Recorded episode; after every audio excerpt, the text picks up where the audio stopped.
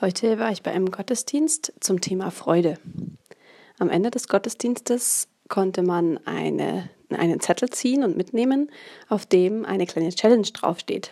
Ein, eine kleine Aufgabe, um seinen Mitmenschen Freude zu schenken. Auf meinem Zettel stand, jemandem eine Blume schenken. Da ich mich noch ein bisschen verquatscht hatte, ähm, war ich bis zum Schluss da. Und als die Veranstalter ähm, dann auch den Raum schließen wollten, wurden wir gebeten zu gehen. Und weil die Deko keiner mehr bräuchte, brauchte, gab man mir eine der Blumen, die als Deko dienten.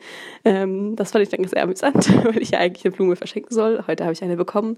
Das ist jetzt aber meine Blume. Ich werde meine Challenge noch ähm, aufnehmen und gucken, mit wem, wem ich in dieser Woche noch eine kleine Freude durch eine Blume bereiten kann.